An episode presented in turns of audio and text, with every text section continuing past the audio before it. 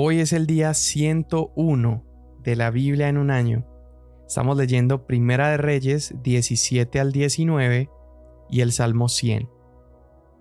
Primera de Reyes 17. Elías el Tisbita, que era de los moradores de Galaad, dijo a Acab, Vive el Señor, Dios de Israel, delante de quien estoy, que ciertamente no habrá rocío ni lluvia en estos años, sino por la palabra de mi boca. Y vino a Elías la palabra del Señor diciendo, Sal de aquí y dirígete hacia el oriente, y escóndete junto al arroyo Kerit, que está al oriente del Jordán. Y beberás del arroyo, y he ordenado a los cuervos que te sustenten allí. Él fue e hizo conforme a la palabra del Señor, pues fue y habitó junto al arroyo Kerit, que está al oriente del Jordán. Y los cuervos le traían pan y carne por la mañana, y pan y carne al atardecer, y bebía del arroyo. Sucedió que después de algún tiempo el arroyo se secó, porque no había caído lluvia en la tierra. Vino después a él la palabra del Señor diciendo, Levántate, ve a Sarepta, que pertenece a Sidón, y quédate allí, porque yo he mandado a una viuda de allí que te sustente. Él se levantó y fue a Sarepta. Cuando llegó a la entrada de la ciudad, allí estaba una viuda recogiendo leña. Entonces la llamó y le dijo, Te ruego que me consigas un poco de agua en un vaso para que yo beba.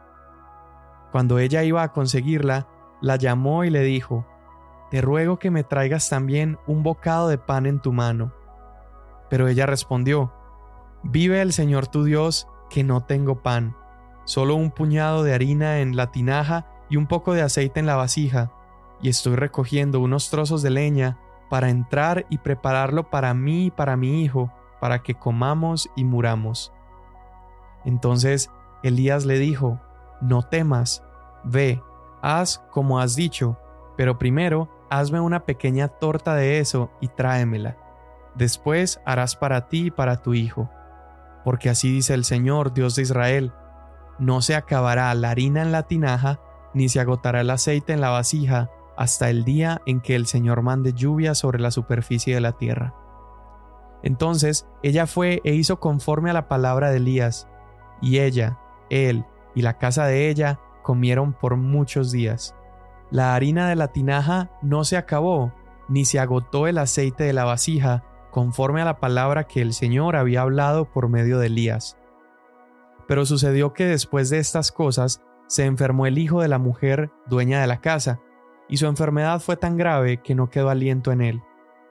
Y ella le dijo a Elías, ¿Qué tengo que ver contigo, oh hombre de Dios? Has venido para traer a memoria mis iniquidades y hacer morir a mi hijo. Dame a tu hijo, le respondió Elías. Y él lo tomó de su regazo y lo llevó a la cámara alta donde él vivía, y lo acostó en su propia cama. Y clamó al Señor, Oh Señor, Dios mío, has traído también mal a la viuda con que estoy hospedado, haciendo morir a su hijo.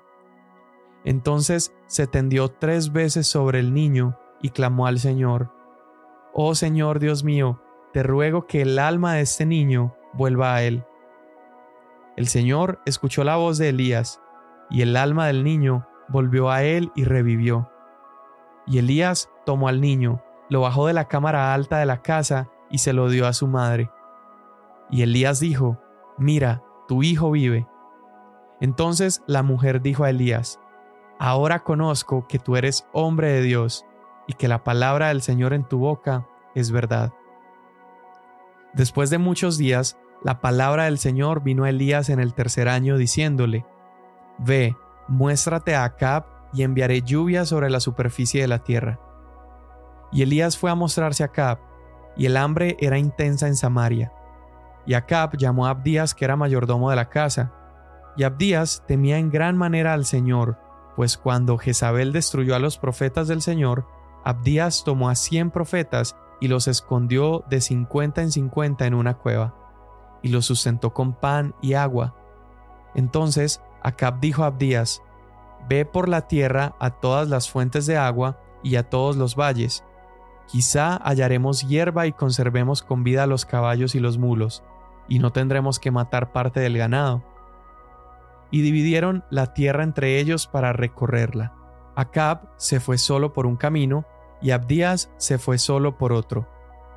Abdías estaba en el camino cuando Elías le salió al encuentro, y Abdías lo reconoció y cayó sobre su rostro y le dijo, ¿Es usted Elías, mi señor? Él le respondió, Yo soy. Ve, dile a tu señor, aquí está Elías. Y él dijo, ¿qué pecado he cometido que entrega a su siervo en manos de acá para que me mate? Vive el Señor su Dios, que no hay nación ni reino a donde mi Señor no haya enviado a buscarlo. Y cuando decían, no está aquí, hacía jurar al reino o a la nación que no lo habían hallado. Y ahora dices, ve, dile a tu Señor, aquí está Elías. Y sucederá que cuando lo deje, el Espíritu del Señor lo llevará a donde yo no sepa. Así que cuando yo vaya y se lo diga a Cap, y él no pueda encontrarlo, me matará. Aunque yo, su siervo, he temido al Señor desde mi juventud. ¿No le han contado a mi Señor lo que hice cuando Jezabel mató a los profetas del Señor, que escondía cien de los profetas del Señor de cincuenta en cincuenta en una cueva y los sustenté con pan y agua? Y ahora usted me dice, ve, dile a tu Señor, aquí está Elías, entonces me matará. Elías le dijo, Vive el Señor de los ejércitos, delante de quien estoy, que hoy ciertamente me mostraré a él. Abdías fue al encuentro de Acab y le dio aviso, y Acab fue al encuentro de Elías. Cuando Acab vio a Elías, Acab le dijo, ¿Eres tú perturbador de Israel? Y él respondió, Yo no he perturbado a Israel, sino tú y la casa de tu padre, porque ustedes han abandonado los mandamientos del Señor y han seguido a los Baales. Ahora pues, envía a reunir conmigo a todo Israel en el monte Carmelo, junto con 450 profetas de Baal y 400 profetas de la acera que comen a la mesa de Jezabel. Acab envió mensaje a todos los israelitas y reunió a los profetas en el monte Carmelo. Elías se acercó a todo el pueblo y dijo, ¿Hasta cuándo vacilarán entre dos opiniones? Si el Señor es Dios, síganlo, y si Baal, síganlo a él. Pero el pueblo no le respondió ni una palabra. Entonces Elías dijo al pueblo, Solo yo he quedado como profeta del Señor, pero los profetas de Baal son 450 hombres. Que nos den pues dos novillos, que escojan un novillo para ellos y lo despedacen y lo coloquen sobre la leña, pero que no le pongan fuego debajo. Y yo prepararé el otro novillo y lo colocaré sobre la leña y no le pondré fuego. Entonces invoquen el nombre de su Dios, y yo invocaré el nombre del Señor. Y el Dios que responda por fuego, ese es Dios. Y todo el pueblo respondió, la idea es buena. Y Elías dijo a los profetas de Baal, Escojan un novillo para ustedes y prepárenlo primero, pues son los más, e invoquen el nombre de su Dios, pero no le pongan fuego. Entonces tomaron el novillo que les dieron y lo prepararon, e invocaron el nombre de Baal desde la mañana hasta el mediodía, diciendo, Oh Baal, respóndenos. Pero no hubo voz ni nadie respondió, y danzaban alrededor del altar que habían hecho. Como al mediodía, Elías se burlaba de ellos y decía, Clamen en voz alta, pues es un Dios. Tal vez estará meditando, o se habrá desviado, o estará de viaje. Quizá esté dormido y habrá que despertarlo. Y gritaban a grandes voces y se sajaban, según su costumbre, con espadas y lanzas, hasta que la sangre chorreaba sobre ellos. Pasado el mediodía, se pusieron a gritar frenéticamente hasta la hora de ofrecerse el sacrificio de la tarde pero no hubo voz, ni nadie respondió, ni nadie hizo caso. Entonces Elías dijo a todo el pueblo, Acérquense a mí. Y todo el pueblo se acercó a Elías. Entonces él reparó el altar del Señor que había sido derribado. Elías tomó doce piedras conforme al número de las tribus de los hijos de Jacob, a quien había venido la palabra del Señor, diciendo, Israel será tu nombre. Con las piedras edificó un altar en el nombre del Señor e hizo una zanja alrededor del altar, suficientemente grande para contener 14.6 litros de semilla. Dispuso después la leña cortó el novillo en pedazos y lo colocó sobre la leña. Y dijo, Llenen cuatro cántaros de agua y derrámenla sobre el holocausto y sobre la leña. Después dijo, Háganlo por segunda vez, y lo hicieron por segunda vez. Y añadió, Háganlo por tercera vez, y lo hicieron por tercera vez. El agua corría alrededor del altar y también llenó la zanja de agua. Y a la hora de ofrecerse el sacrificio de la tarde, el profeta Elías se acercó y dijo, Oh Señor, Dios de Abraham, de Isaac y de Israel, que se sepa hoy que tú eres Dios en Israel, que yo soy tu siervo, y que he hecho todas estas cosas por palabra tuya. Respóndeme, oh Señor, respóndeme, para que este pueblo sepa que tú, oh Señor, eres Dios, y que has hecho volver sus corazones. Entonces cayó el fuego del Señor y consumió el holocausto, la leña, las piedras y el polvo, y secó el agua de la zanja. Cuando todo el pueblo lo vio, se postraron sobre su rostro y dijeron, El Señor, Él es Dios, el Señor, Él es Dios. Entonces Elías les dijo, Prendan a los profetas de Baal, que no se escape ninguno de ellos. Los prendieron y Elías los hizo bajar al torrente Sison, y allí los degolló. Y Elías dijo a Acab, Sube, come y bebe, porque se oye el estruendo de mucha lluvia. Acab subió a comer y a beber, pero Elías subió a la cumbre del Carmelo, y allí se agachó en tierra y puso su rostro entre las rodillas. Y dijo a su criado, Sube ahora y mira hacia el mar. Y él subió, miró y dijo, No hay nada. Y Elías dijo siete veces, Vuelve a mirar. Y sucedió que a la séptima vez él dijo, Veo una nube tan pequeña como la mano de un hombre que sube del mar. Y Elías le dijo, Sube y dile a Acab, Prepara tu carro y desciende, para que la fuerte lluvia no te detenga. Al poco tiempo el cielo se oscureció con nubes y viento, y hubo gran lluvia. Y Acab montó en su carro y fue a Jezreel, y la mano del Señor estaba sobre Elías, quien, ajustándose el cinturón, corrió delante de Acab hasta Jezreel. Acab le contó a Jezabel todo lo que Elías había hecho y cómo había matado a espada a todos los profetas. Entonces Jezabel envió un mensajero a Elías diciendo, Así me hagan los dioses y aún me añadan, si mañana a estas horas yo no he puesto tu vida como la vida de uno de ellos. Elías tuvo miedo y se levantó y se fue para salvar su vida. Y vino a Beerseba de Judá y dejó allí a su criado. Y anduvo por el desierto un día de camino, y vino y se sentó bajo un arbusto. Pidió morirse y dijo, Basta ya, Señor, toma mi vida, porque yo no soy mejor que mis padres. Y acostándose bajo el arbusto, se durmió. Pero un ángel lo tocó y le dijo, Levántate, come. Entonces vio que en su cabecera había una torta cocida sobre piedras calientes y una vasija de agua. Comió y bebió y volvió a acostarse. El ángel del Señor volvió por segunda vez, lo tocó y le dijo, Levántate, come, porque es muy largo el camino para ti. Se levantó pues y comió y bebió, y con la fuerza de aquella comida caminó cuarenta días y cuarenta noches hasta Oreb, el monte de Dios. Allí entró en una cueva y pasó en ella la noche, y vino a él la palabra del Señor, y él le dijo, ¿Qué haces aquí, Elías? Y él respondió, He tenido mucho celo por el Señor, Dios de los ejércitos, porque los israelitas han abandonado tu pacto, han derribado tus altares y han matado a espada a tus profetas. He quedado yo solo y buscan mi vida para quitármela. Entonces el Señor le dijo, Sal y ponte en el monte delante del Señor.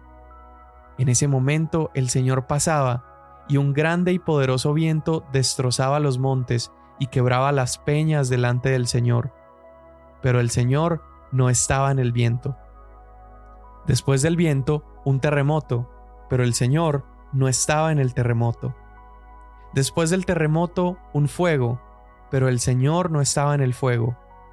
Y después del fuego, el susurro de una brisa apacible.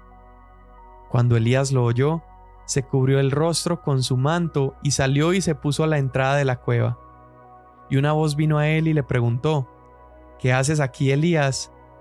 Entonces él respondió, He tenido mucho celo por el Señor, Dios de los ejércitos, porque los israelitas han abandonado tu pacto, han derribado tus altares y han matado a espada a tus profetas. He quedado yo solo y buscan mi vida para quitármela.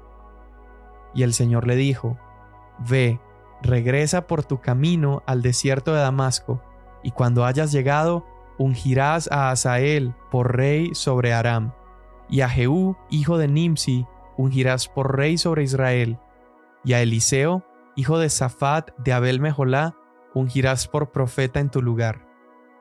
Al que escape de la espada de Asael, Jehú lo matará, y al que escape de la espada de Jehú, Eliseo lo matará. Pero dejaré siete mil en Israel, todas las rodillas que no se han doblado ante Baal, y toda boca que no lo ha besado. Elías partió de allí y encontró a Eliseo, hijo de Safat, que estaba arando con doce yuntas de bueyes delante de él, y él estaba con la última. Elías pasó donde él estaba, y le echó su manto encima, Dejando él los bueyes, corrió tras Elías, y dijo, Permítame besar a mi padre y a mi madre, entonces lo seguiré. Y él le dijo, Ve, vuélvete pues, ¿qué te he hecho yo? Entonces se volvió, dejando de seguirlo, tomó un par de bueyes y los sacrificó, y con los aparejos de los bueyes coció su carne, y la dio a la gente y ellos comieron. Después se levantó y fue tras Elías y le servía. Salmo 100 Aclamen con júbilo al Señor toda la tierra, sirvan al Señor con alegría, vengan ante Él con cánticos de júbilo. Sepan que Él, el Señor, es Dios. Él nos hizo y no nosotros a nosotros mismos. Pueblo suyo somos y ovejas de su prado. Entren por sus puertas con acción de gracias y a sus atrios con alabanza. Denle gracias, bendigan su nombre porque el Señor es bueno, para siempre es su misericordia, y su fidelidad por todas las generaciones. Amén. La nación de Israel se encuentra bajo el reinado de Acab, casado con Jezabel, que han establecido el culto a Baal. Recuerda eso. Y en medio de esa escena aparece este profeta, el profeta Elías. El nombre del profeta Elías significa Jehová es mi Dios. Entonces mira qué impresionante, en el momento donde el gobierno de Acab estaba oficialmente declarando la adoración a Baal y a otros dioses, aparece un profeta cuyo nombre está anunciando la verdad. Jehová es mi Dios. Entonces Elías tiene tanto celo por el Señor, tiene tanto celo porque han, destruido los altares del Señor, que él va y se enfrenta a todos los profetas de Baal.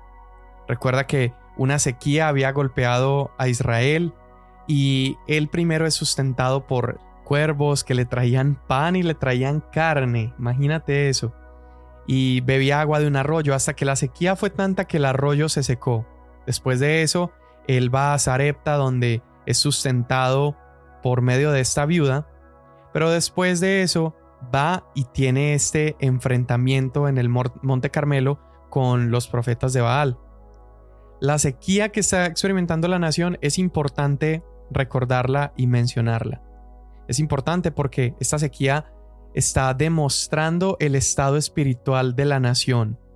El, pueblo está seco, el pueblo está muerto porque se han alejado de Dios, pero la palabra de Dios viene a traer vida así como la lluvia, viene a traer vida. Por eso fue que la viuda y su hijo experimentaron vida, la viuda y su hijo experimentaron que la harina no se acababa, el aceite no se acababa, porque allí estaba el profeta de Dios que hablaba palabra de Dios y la palabra trae vida. Entonces, todo esto que está haciendo Elías es demostrar que en medio de esa sequedad espiritual de la nación, Dios seguía siendo rey. Elías confronta a los profetas de Baal y mientras los profetas están lacerándose, ellos están cortándose, están bailando, están gritando, tratando de despertar a su Dios falso, Elías se presenta y Elías aumenta todas las probabilidades en contra suya, en contra de, de, Jehová, en contra de Dios. Y aumenta esas probabilidades en contra al mandar a traer agua. Recuerda, estaban en una sequía. Entonces, mandar a traer agua no solamente es aumentar las probabilidades contra Dios, pero también es una ofrenda que Él está levantando para Dios. Donde hay sequía, Él manda a traer agua. Moja la leña. Moja la leña, está todo mojado y la manda a mojar tres veces. Si tú has prendido una fogata, sabes bien que la leña mojada no prende fuego, es, es contra lo natural. Pero Elías demuestra la intervención poderosa de Dios en medio de profetas de un Dios falso y al clamar al Señor, Dios responde con fuego. El resultado de eso es que el, pueblo empieza a decir, wow, verdaderamente este es Dios. Pero trágicamente, eso fue una persuasión momentánea. No fue como pensaríamos un avivamiento que duró en toda la nación. La gente se sorprendió un momento y eventualmente regresaron a su adoración a ídolos. Aún viendo esa manifestación tan impresionante del poder de Dios, pero por lo menos quedó claro que Dios era real y Baal es un Dios falso. Todas estas historias que vimos en estos capítulos son tan impresionantes.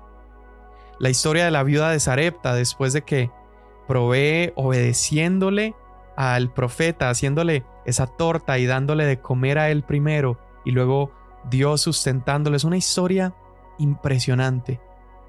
Después de Elías estar viviendo un tiempo con ellos, muere su hijo y ocurre la primera historia de resurrección en toda la Biblia. La palabra de Dios en boca del profeta Elías trajo vida al hijo de la viuda. Lo que no pudo haber hecho un rey poderoso, lo pudo hacer un profeta con la palabra de Dios. La nación estaba muriendo, estaba secando, pero el profeta pudo traer vida por la palabra de Dios. Y es que este es el efecto de su palabra. La palabra de Dios provee a sus hijos y destroza los efectos del pecado. Así como la palabra de Dios trajo vida en el principio, en Génesis 1.1 fue la palabra de Dios la que provocó la vida. Y es su palabra la que sigue haciéndolo, es su palabra la que sigue dando vida. Así como Elías, Jesús fue rechazado por su pueblo, fue rechazado por los israelitas, fue rechazado por los religiosos. Y así como Elías, Jesús también resucita al muerto de una viuda. Así como Elías, Jesús provoca una multiplicación sobrenatural del alimento. Pero la multiplicación del alimento por parte de Jesús fue mucho más allá, porque Jesús no solo dio pan físico, pero Él afirmó que Él mismo era el pan del cielo. Jesús se dio a sí mismo a nosotros, Él partió su cuerpo para multiplicarlo en nosotros y nos proveyó en abundancia mucho más que aceite, mucho más que harina o, o mucho más que panes y peces. Jesús multiplicó en nosotros su vida, vida eterna. La resurrección de los hijos de la viuda o, por ejemplo la, la resurrección de Lázaro, el amigo de Jesús, sería solamente una sombra de una resurrección más grande, su propia resurrección. Esta es una resurrección mayor porque el hijo de la viuda de Sarepta, el hijo de la viuda que Jesús resucitó, y aún Lázaro, el amigo de Jesús, todos ellos volvieron a morir. En determinado momento murieron, ya fuera en su vejez o en alguna enfermedad, pero murieron y hoy puedes hallar sus huesos en sus tumbas. Sin embargo, Jesús en su resurrección fue levantado y Cristo vive ahora para siempre. Esa vida eterna de Jesús, esa vida levantada del sepulcro, es la evidencia de la victoria sobre el pecado y sobre la muerte. Señor Jesús, hoy al ver todas estas historias, al ver lo que provoca tu palabra, tu resurrección, tu vida, hoy venimos a decirte, Señor, por favor, destrona todos los ídolos que hay en nuestros corazones. Derriba todos los altares que le hemos construido a algo más que no seas tú. Y que toda la sequía que nuestra alma esté experimentando, que toda la sequedad que pueda haber en nuestra vida, sea llenada, Señor, con tu vida, sea llenada con esa agua de vida que solamente tú puedes dar. Hoy te damos gracias en el nombre de Jesús. Amén. Mañana nos vemos.